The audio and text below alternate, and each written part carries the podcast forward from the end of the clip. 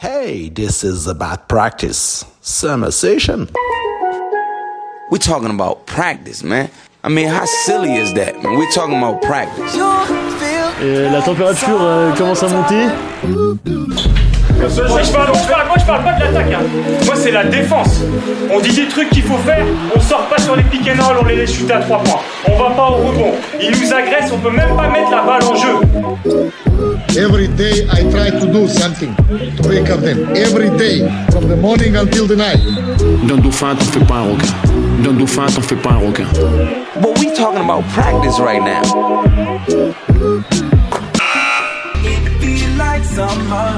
Hello, bienvenue dans About Practice, votre épisode numéro 10 sur le coaching en basketball. On y parle recommandations et inspiration avec un esprit ouvert, créatif et innovant. Je suis Yann Julien et j'animerai cet épisode. Mais comme d'habitude, j'ai de joyeux lurons qui vont m'accompagner avec bien entendu Pierre-Olivier Croizat, mon compère habituel.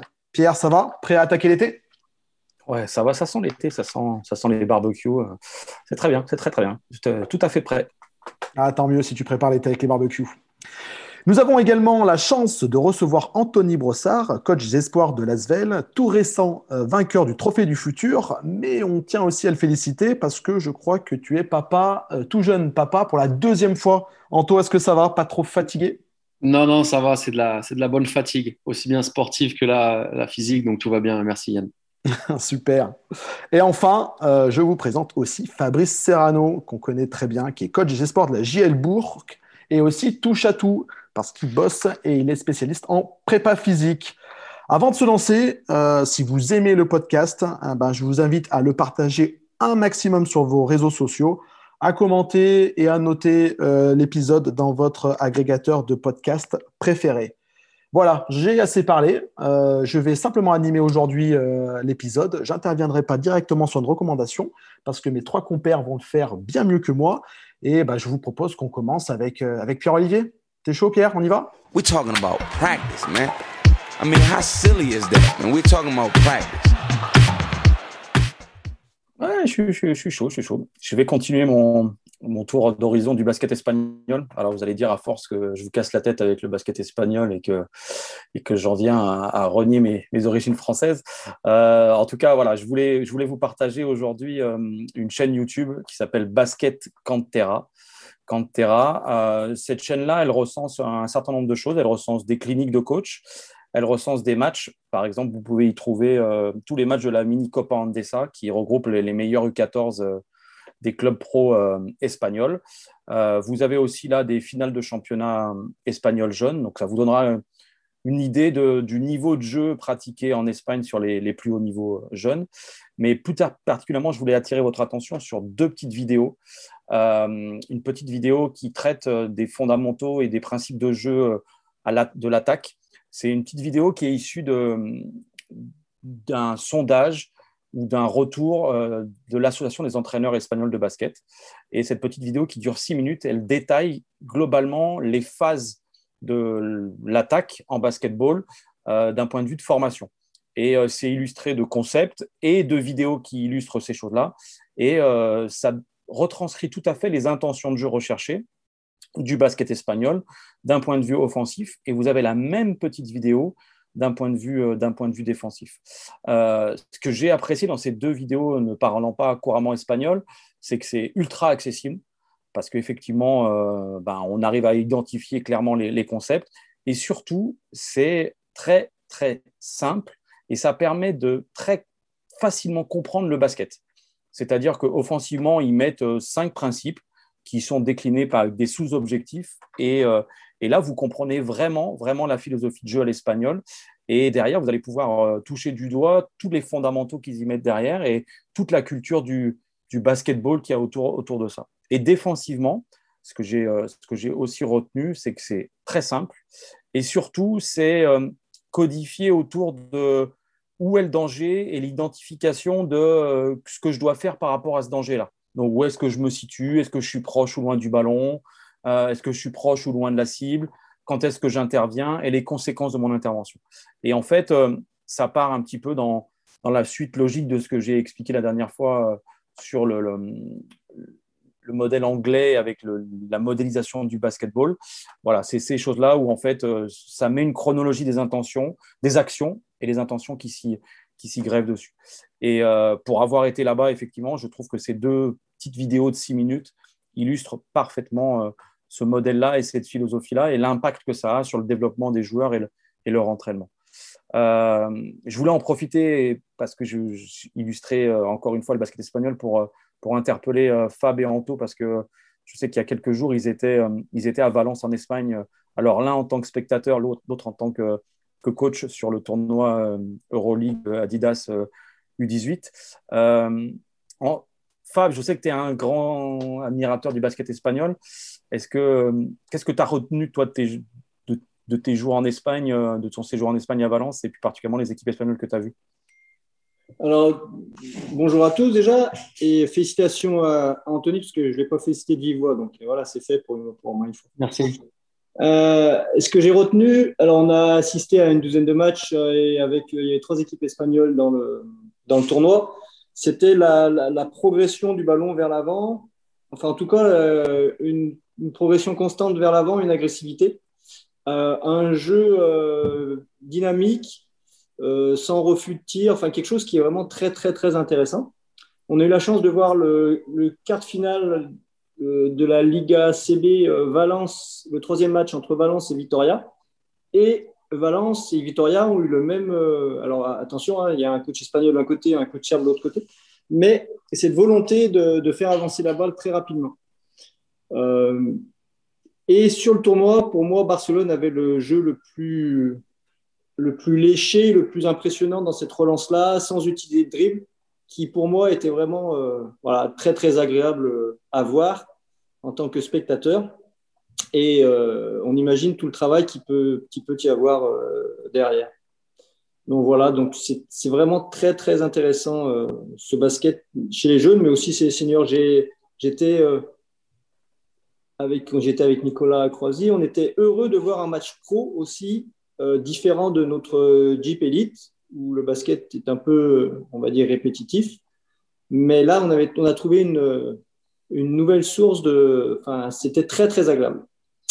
Voilà, sans rentrer dans des domaines techniques, mais au moins sur l'appréciation sur du jeu, rien qu'en spectateur. Merci euh, Fab. Euh, Anto, je sais que tu as participé à de nombreuses reprises euh, sur ce tournoi U18 et tu as, eu affaire à beaucoup d'équipes espagnoles et vraiment de tout mhm. type parce que je me rappelle que tu as joué Grande Canaria par exemple, mhm. tu as joué le Barça, tu as joué le Badalone. Qu'est-ce que toi tu retiens de ce basket-là espagnol? Moi je vois une forme de, de, simplicité dans ce qu'ils font. J'ai l'impression que c'est pas c'est comme a dit Fabrice, c'est assez simple, c'est assez, euh, assez léché dans, dans, les intentions, notamment la, volonté d'aller assez vite, la volonté de, de sanctionner euh, dès qu'on a l'opportunité, et, euh, et, ce qui amène des fois à des possessions plutôt, plutôt courtes. ça, c'est la première chose qui m'a marqué. Après, la, la, deuxième chose, et particulièrement sur le dernier tournoi, c'est la culture qu'ils ont de... J'ai l'impression qu'ils savent mieux que nous comment gagner des matchs. je ne trouve pas que ce soit si disproportionnés, que ce soit physiquement, techniquement. Euh, je ne les vois pas si plus forts que nous. Par contre, j'ai l'impression qu'ils savent faire, euh, ils savent gagner.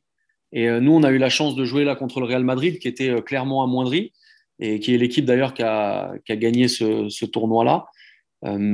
j'ai pas eu l'impression, quand on jouait contre eux, qu'ils étaient si forts. Et par contre, j'ai pas eu l'impression qu'ils allaient lâcher. J'ai pas eu l'impression qu'ils avaient peur.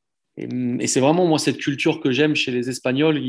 on parle des fois de grinta, mais, mais j'ai l'impression que c'est ça, c'est cette, euh, cette, connaissance du jeu, cette, euh, euh, cette habitude à, jouer dans des, dans des grands événements qui m'a vraiment marqué. Il y a une dimension psychologique, du coup, là-dedans, pour toi, Anto? Moi, j'ai vraiment. Pour moi, c'est la plus Ou grosse. culturelle même. Ouais, peut-être culturelle, exactement. Et, et j'ai presque envie de dire c'est la plus grosse différence parce que nous, on s'est fait la remarque qu'athlétiquement, on était euh, plus fort. Euh, techniquement, j'ai pas. Euh, ils ont une technique un peu, un peu meilleure que la nôtre dans le jeu.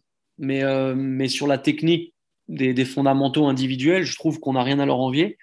je te rejoins sur le côté culturel et, psychologique où, où je, les vois, je les vois plus forts que nous, peut-être plus matures, si c'est ce qu'on peut dire, mais, mais je les vois plus forts que nous sur ça.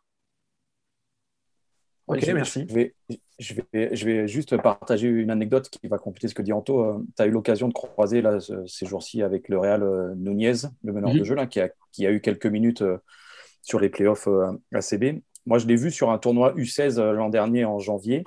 Euh, et quand je suis rentré dans la salle, on m'a dit Ouais, il y a ce joueur-là euh, qui est U16 avec sa sélection de la région de Madrid. Et, et je t'avoue que premier abord, j'ai cherché dans l'équipe quel joueur ça pouvait être. Et en fait, mon filtre, mon filtre euh, français était s'arrêtait sur des qualités athlétiques. Et en fait, euh, à un moment donné, on me dit ben, c'est lui. Et quand je le regarde, je dis ben non, ça peut pas être lui. Son gabarit, son physique, c'est pas forcément en adéquation avec mes repères ou nos standards en fait. Et puis quand, euh, quand le match a démarré, eh ben, j'ai vu effectivement toute sa capacité à mettre sa technique, sa créativité au service de- du jeu et de l'efficacité. Il n'y avait rien de, de flashy. Par contre, tout ce qu'il faisait, c'était euh, juste au bon moment, au bon endroit, dans sa capacité à, jouer et à faire jouer les autres. Et surtout cette grinta là, qui, était, euh, qui était impressionnante. Mais tu le mettais au milieu de U16, tu n'arrivais pas à différencier euh, le joueur que c'était. Et, aujourd'hui, sa capacité à pouvoir rapidement être sur des, matchs de, de de Liga NDSA. Quoi. Voilà. Merci Pierre. Je, je veux juste revenir par rapport à ta chaîne YouTube. Euh, les deux vidéos dont tu nous parles, tu les destinerais plutôt à quel type de coach euh, Des coachs de jeunes, je suppose? Ah, franchement, quand tu les regardes, elles sont applicables à, n'importe qui, en fait. Alors, sur des coachs de jeunes, parce que j'ai toujours l'impression que les coachs de jeunes, ils ont tendance à complexifier le, basket dans une volonté de se sécuriser et, et d'amener un maximum d'infos et de contrôle à leurs joueurs. Là, vous allez voir que les concepts, ils, sont, ils vont peut-être vous paraître simples, mais si vous arrivez à faire comprendre ces concepts-là à vos joueurs, bah, les joueurs seront plus intelligents, plus autonomes, plus créatifs, et forcément, ils seront, plus efficaces dans le jeu. Donc euh, ça, c'est pour des jeunes, et puis pour des seniors, c'est exactement pareil. Aujourd'hui, je reste convaincu que même sur des niveaux nationaux, euh, on doit faire comprendre à nos joueurs ces choses-là, ces intentions-là. Après, y mettre notre philosophie ou nos, petits, euh, euh, nos petites accroches là-dessus. Mais ça reste, ça reste très, très simple. Et ça, si l'entraîneur se l'approprie et le fait s'approprier par les joueurs, je trouve qu'on va gagner en efficacité et, et, en intelligence de jeu. Ok, super. Merci Pierre. Euh, bah, écoutez, je vous propose qu'on passe à la deuxième chronique avec euh, Fab. We're talking about practice, man. I mean, how silly is that? Man, we're talking about practice. Alors Fab, excuse-moi, j'ai été embarqué dans mon speech et j'ai manqué à toutes mes obligations. Je t'ai même pas demandé comment tu allais. Est-ce que ça va, Fabrice? Ça va très bien, il n'y a aucun souci. Tout, tout va bien.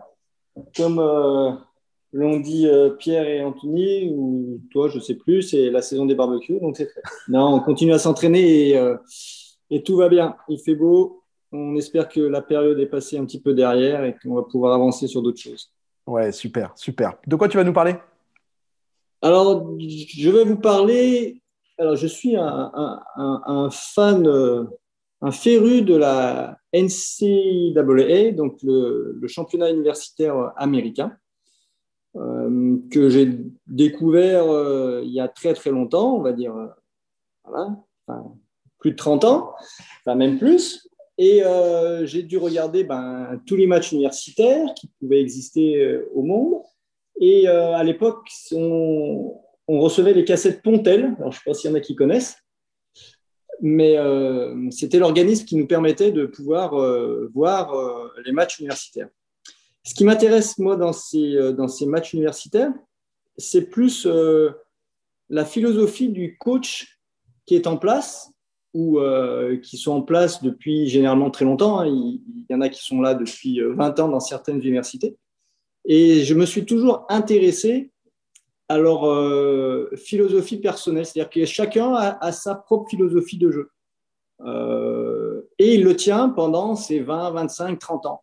Et je trouve ça assez impressionnant, c'est-à-dire que les joueurs passent, mais le coach reste. Et on vient parce que ce, ce coach-là a cette philosophie. Alors même si ça évolue un petit peu, parce que maintenant les joueurs vont directement un peu plus vers euh, la NBA plus rapidement, et il y a des universités qui euh, promettent des choses pour aller plus vite en NBA. Mais si on prend des exemples concrets, comme par exemple Syracuse avec euh, Jim Boyam, qui a fait de la zone 2-1-2 40 minutes tous les matchs depuis euh, ses 30 ans de coaching, euh, par exemple, ou à un moment donné, il y avait Loyola Marymount University qui était euh, une, euh, une, université qui jouait sur euh, une 1-3-1 et qui mettait 130 points par match euh, parce qu'ils jouaient dès qu'ils avaient la balle, ils arrivaient, ils shootaient, etc., etc. Et chaque universités, quand on regarde bien, ou le Princeton, où ils ont carrément fait des concepts euh, maintenant qu'on appelle même sur des, sur des, sur des systèmes. Voilà, chaque université a des choses très particulières et je trouve ça euh, voilà, hyper intéressant.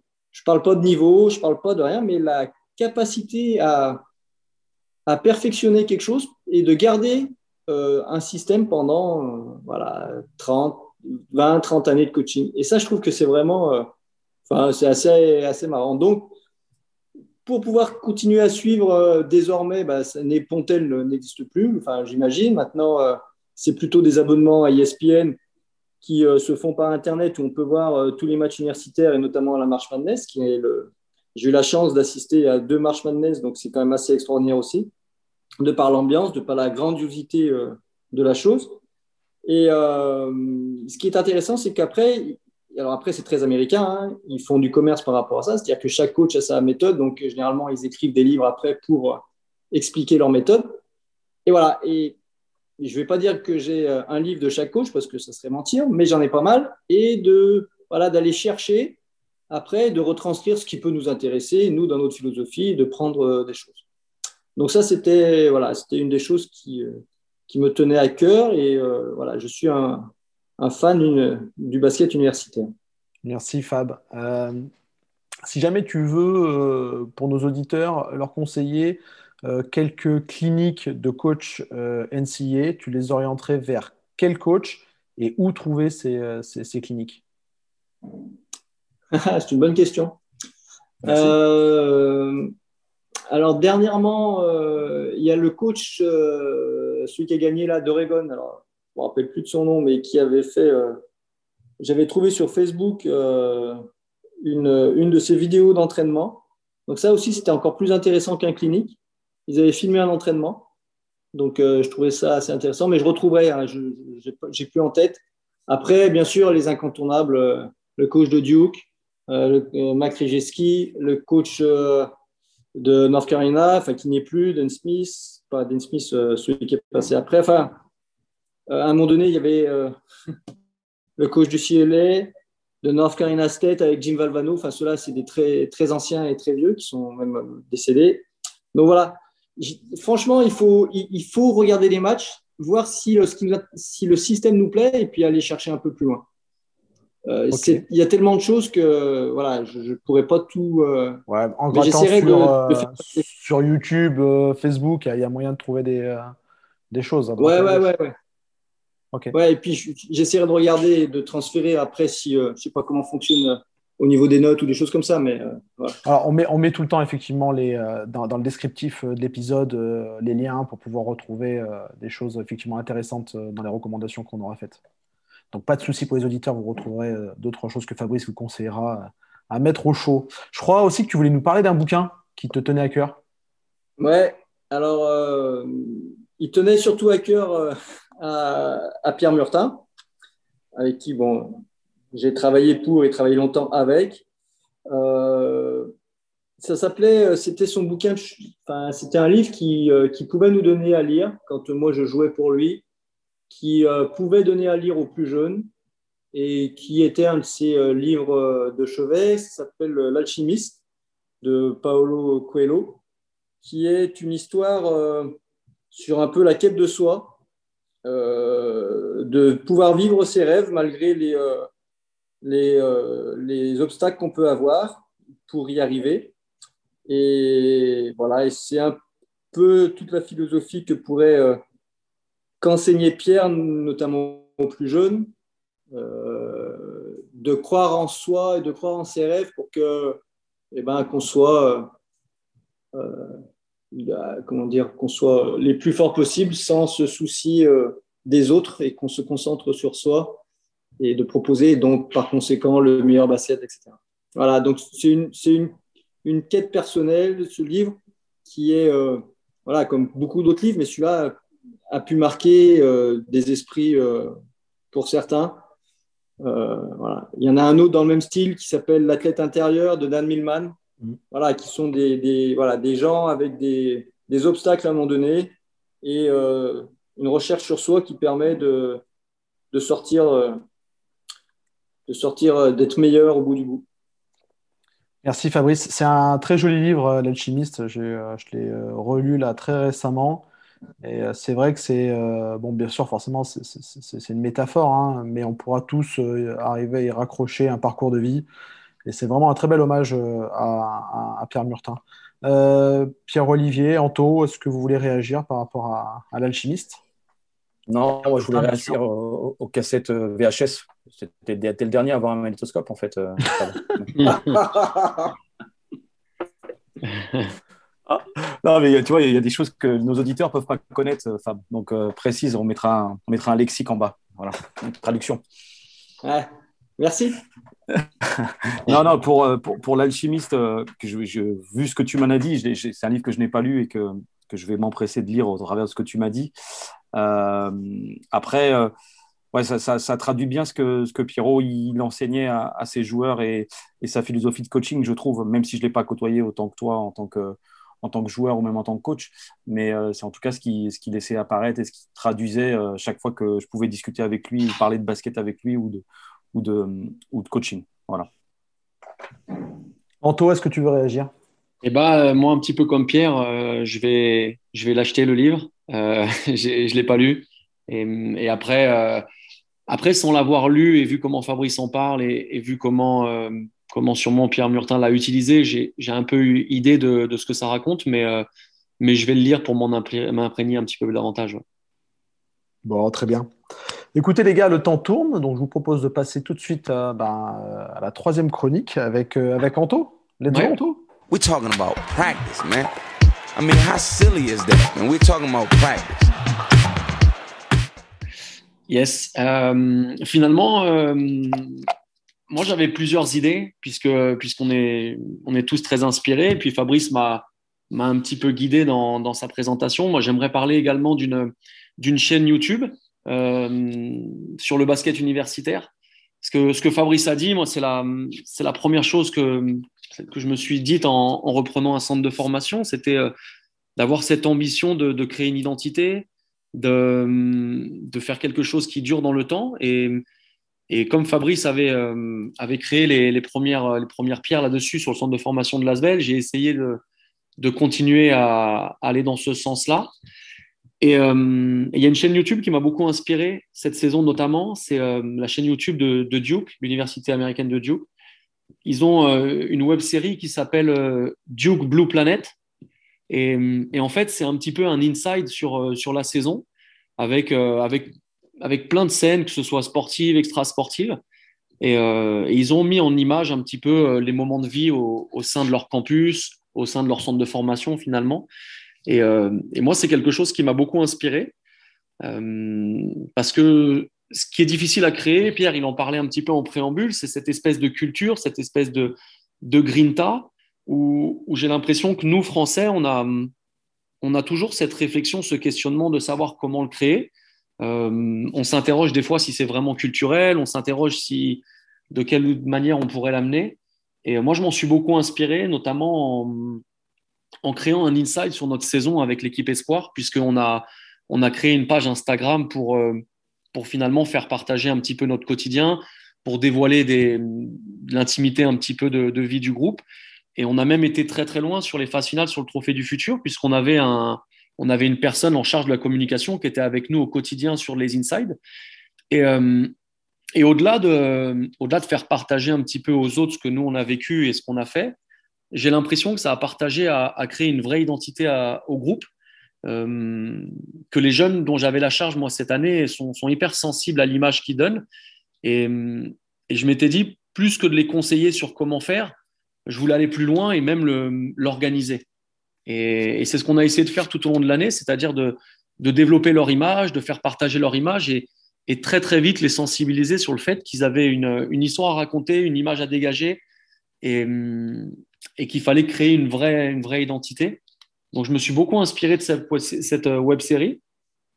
Et euh, voilà, c'est quelque chose qui m'a, beaucoup parlé. J'ai l'impression qu'on a, qu'on a touché du doigt un petit peu ce qu'on, qu'on recherchait là-dessus. On, a réussi à créer une identité, qu'on a réussi à, à, à avoir une, une espèce de, de, de, grinta propre à nous. Et j'ai l'impression que ce genre d'initiative, ça nous a aidé un petit peu. Super. Euh, Est-ce que tu penses qu'aujourd'hui, dans, le- dans le job d'un coach, euh, c'est devenu nécessaire de vraiment prendre en compte cette histoire de euh, réseaux sociaux, de l'impact que ça peut avoir, positif ou négatif, auprès de ses joueurs? Euh, Bon, je, je pense deviner un petit peu ta réponse, hein, mais Ouais, ouais. est-ce que c'est devenu indispensable aujourd'hui? Mais pour moi, c'est une, une opportunité énorme. C'est-à-dire qu'on a cette chance d'avoir la possibilité de, de communiquer, de, de transmettre des, émotions qui sont même euh, au-delà des temps de match. Finalement, jusqu'à maintenant, les émotions que les, sportifs partageaient, c'était euh, c'était le match. Quoi. Et, hum, et là, aujourd'hui, on a la possibilité, grâce à des moments de, vie, des moments de vestiaire, des moments extrasportifs, de faire partager ça. Et, euh, moi, je trouve que c'est une opportunité énorme. Et j'ai l'impression que, que les jeunes sont en attente de ça et que des fois, on, a- on aurait peut-être tendance à être un petit peu en opposition avec eux en, en voyant un petit peu trop à raccourci de, des mauvais côtés que ça a. Euh, moi, je pense qu'à partir du moment où c'est organisé, où, où c'est expliqué, c'est une opportunité énorme de, de faire vivre, de faire partager des choses. Ok. Pour revenir euh, à la web série euh, Duke Blue Planet, qu'est-ce qui t'a le plus marqué, toi, dans cette web série? Est-ce qu'il y a un élément là qui. Je t'ai dit, ah ouais, ça c'est génial? Ouais, euh, j'ai l'impression qu'il n'y a pas de limite. J'ai l'impression que, quand on regarde ça, au premier abord, on a l'impression que tout est démesuré. Et puis très vite, on se rend compte que, bah, c'est démesuré parce que nous, on le regarde avec un œil de, quelqu'un qui se met des limites.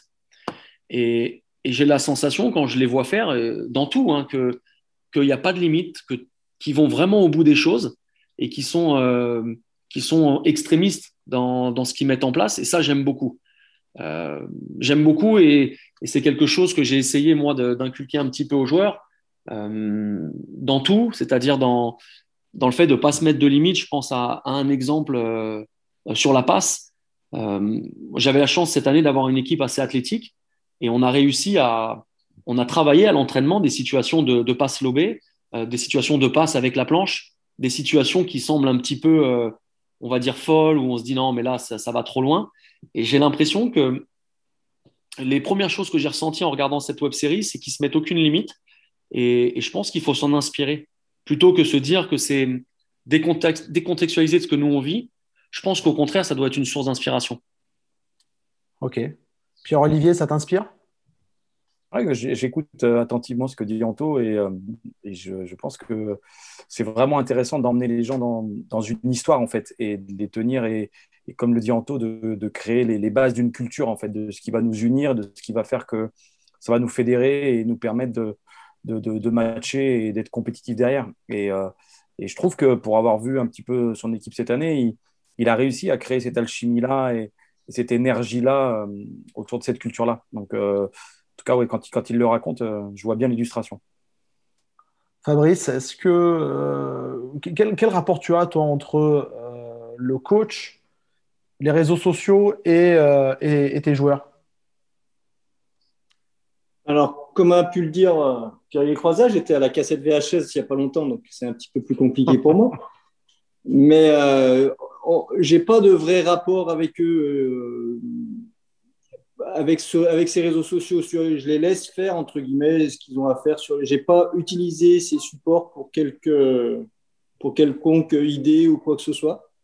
Euh, on est même parti, euh, pour d'autres raisons, mais euh, couper justement un petit peu ces réseaux sociaux par rapport à, les gamins arrivaient avec leur téléphone et repartaient dès dans les vestiaires dès que le, match était fini, enfin pas le match, l'entraînement était fini, c'était les téléphones. Donc on est parti plutôt à l'inverse en, en ayant des, des moments, une fois qu'ils sont ici, de ne pas avoir de téléphone et après, entre guillemets, l'avoir. Donc ça, c'est une première chose. Après, moi, si je peux revenir, cette année, j'ai eu la chance ou la malchance de, rencontrer euh, Anthony. Et comme je pouvais le dire euh, précédemment, j'en ai pris à chaque fois 30 ou 40. Et la réflexion qu'on a pu avoir à chaque fois, parce qu'on a eu la chance de pouvoir les voir jouer euh, avec les cadets, avec les U18, contre nous avec les U18, au Trophée du Futur, il a su créer une vraie identité de jeu. Et euh, je ne sais pas si c'est grâce à la série euh, de, de Duke, Mais si c'est ça, je vais vite la regarder alors. Mais en tout cas, on pouvait se dire que quand on jouait l'Asvel, on avait une, on savait comment ils allaient jouer, mais euh, on allait être dépassé de toute manière quoi qu'il arrive. Alors bien sûr, des qualités athlétiques, etc., mais vraiment une vraie identité. On a retrouvé ça à travers l'U21, les U18, et ça, c'est vraiment très intéressant de pouvoir mettre un, un lien entre toutes ces catégories et une vraie identité de jeu. Et vraiment bravo parce que c'est quelque chose qui ne doit pas être si facile à faire que ça. Et euh, voilà, c'est bien Anthony, tu as bien travaillé. Merci Fab. Super, merci les gars. Euh, Pierre-Olivier, je crois que tu voulais euh, prendre la parole. Ouais, en, conclusion, en fait, avec Yann, comme il l'a dit en intro, on souhaitait vous inviter tous les deux parce que vous êtes, des, vous êtes aujourd'hui des figures de, de la formation sur notre ligue. Et euh, vous avez un dénominateur commun, c'est que Fab, tu as, été, euh, été joueur pour Pierrot, tu as travaillé avec Pierrot. Fab, as été, Anto, tu as aussi été euh, formé par, Anto, par Pierre Murtin pardon, et tu as mhm. travaillé avec lui. moi, je voulais vraiment que chacun d'entre vous ben, exprime ce que Pierre Murtin vous a apporté, ce qu'il a apporté pour vous dans votre vision du basket, dans votre façon d'entraîner. Donc, parce qu'on a parlé à de multiples reprises dans ce, dans ce podcast des influences qu'il a pu avoir sur nous sur nous et je pense que c'est intéressant que, que, vous exprimiez euh, sur ce sujet-là. Fab, tu, tu, veux commencer? Tu as été joueur pour lui, toi. C'est la différence. oui, j'ai été joueur pour lui. Il y a très longtemps aussi. Arrête on les gens croire, on va, on va croire que j'ai 80 ans bientôt. non, Pierre, Pierre, Pierre, comment expliquer Pierre? Pierre, c'est c'est du partage, c'est de la générosité, c'est euh, c'est le bordel, c'est il y a tout dans Pierre. Euh, sauf que lui, il savait vraiment où c'est qu'il voulait aller. Euh, et, ça, c'est l'impression qu'on, enfin, quand on le regarde, on n'a pas cette impression-là, mais en fait, il sait exactement ce qu'il voulait faire. Et euh, que ce soit avec une équipe pro comme à l'époque, ou que ce soit avec des jeunes, il a toujours su où c'est qu'il voulait aller et comment les faire aller. Là, Pierre était quelqu'un qui avait la capacité à donner de la créativité à ses joueurs à travers tous les exercices qu'il faisait. Jamais un exercice n'était identique ils étaient, euh, les joueurs sont contraints euh, à travers ces exercices de se concentrer, de s'adapter et d'avoir de la folie dans ce qu'ils euh, faisaient. Il les poussait à faire, comme l'exemple par exemple de tout à l'heure que Anthony pouvait dire sur des passes contre la planche, etc. tous les échauffements que pouvait faire Pierre, il y avait toujours des choses qui sortaient de l'ordinaire. voilà. Après, la force qu'il a enfin, son basket à lui est, fait, oui, de générosité, de partage de la balle, de, de courir, de ne pas s'arrêter, euh, d'être toujours en mouvement. Euh, voilà, il, était un petit peu à, l'encontre des standards, on va dire, euh, qu'on peut avoir au niveau basket, mais c'est toujours de la fraîcheur et de l'envie et une passion débordante qu'il arrivait à transmettre à, aux entraîneurs, à ses joueurs, euh, à un club. Donc euh, voilà, si, je pouvais, entre guillemets, si c'était possible, parce que ce ne l'est pas, mais de résumer un petit peu, un petit peu Pierre. Et, euh, voilà, et, il m'a apporté, entre guillemets, tout ça enfin, dans cette, plein de choses que j'utilise ou pas, ça dépend des fois, ça dépend des moments, mais cette volonté de, de vouloir jouer pour l'autre et, et d'être généreux dans ce qu'on fait, de ne pas reculer. Anto, est-ce que tu veux euh, prendre la parole au sujet de, Pierre Murtin? Ouais, euh, Fabrice a bien résumé et, l'a mieux résumé que moi, mais euh, moi j'ai appris à connaître Pierre au travers de ses exercices tout d'abord, puisque c'est la première chose qui nous frappe quand, on le voit exercer. Et donc au début, pour moi, Pierre, c'était un catalogue d'exercices, et puis très vite, je me suis rendu compte que, que c'était bien plus que ça, et que c'était même surtout pas ça. C'était d'abord euh, une manière de transmettre, c'était une manière d'être, tout simplement. Et, euh, moi, ça m'a, conforté dans, le, dans, l'idée de, de se dire qu'il faut, euh, il faut être dévoué à 100% pour ce qu'on fait, il faut, il faut aimer ce qu'on fait, il faut aimer ses joueurs, il faut aimer le basket. Et, et Pierre, il, il, a, il a réussi un petit peu à réconcilier tout le monde avec, avec cet amour du jeu sans intérêt. Euh, et quand je dis sans intérêt, c'est c'est euh, c'est pas le jeu qui n'a pas d'intérêt, mais c'est l'intérêt, il est, il est ni plus ni moins qu'aimer ce qu'on fait et de, de s'y engager du, mieux qu'on peut. Et moi, je retiendrai principalement ça. C'est surtout une, une, manière d'être plus qu'une manière de faire. Et, voilà, et je pense que je pense que Pierre, tout comme Fabrice, moi aujourd'hui, c'est des gens qui m'inspirent par rapport à ce qu'ils sont, plus que par rapport à ce qu'ils font finalement. Super. Bah, écoutez, euh, merci beaucoup les gars. Euh, C'était un, vrai plaisir de pouvoir partager ce, moment avec vous. On a vu donc aujourd'hui bah, une chaîne YouTube avec Basket Cantera qui a été présentée par Pierre-Olivier Croizat avec notamment deux vidéos euh, courtes de 6 minutes, une sur l'attaque et une sur euh, la défense. Fabrice Serrano nous a parlé euh, principalement de NCA. Euh, il est absolument fan et il vous invite tous et toutes à aller voir des matchs euh, que vous pouvez bah, soit trouver au travers de d'ESPN, soit si vous grattez un peu à droite et à gauche sur YouTube, entre autres, peut-être aussi Facebook, vous arriverez à trouver peut-être quelques cliniques et on vous en mettra en recommandation dans, les, dans les notes de l'émission. Il nous a parlé aussi euh, d'un bouquin euh, qui s'appelle L'alchimiste de Paolo euh, Coelho, qui est plutôt une quête un petit peu intérieure qu'on vous recommande tous. Enfin, Anto nous a parlé d'une web série que vous pouvez retrouver sur YouTube qui s'appelle Duke Blue Planet de Duke University. je vous invite aussi à aller voir le compte Insta des espoirs de, de Lasvel. il y a de l'inside et il y a des choses à aller récupérer là-dessus. Et puis enfin, on a eu un très bel hommage euh, à Pierre Murtin euh, avec ben, plein de, bonnes inspirations euh, à aller chercher pour notre regretté Pierre.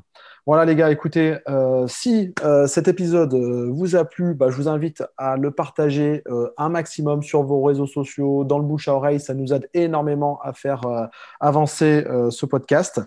vous pouvez aussi noter et commenter l'épisode sur votre agrégateur de podcast préféré. Et enfin, je terminerai en remerciant chaleureusement Fabrice Serrano, Anthony Brossard et mon collègue Pierre-Olivier Croizat. Merci beaucoup les gars.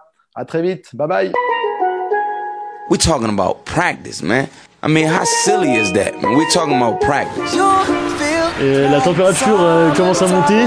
Moi je parle, moi je parle, moi je parle pas de l'attaque. Hein. Moi c'est la défense. On dit des trucs qu'il faut faire, on sort pas sur les pick and roll, on les laisse chuter à 3 points. On va pas au rebond. Ils nous agressent, on peut même pas mettre la balle en jeu. Every day I try to do something to wake up them. Every day, from the morning until the night. Dans Dauphin, t'en fais pas un requin. Dans Dauphin, t'en fais pas un requin. But we talking about practice right now. It feel like summer.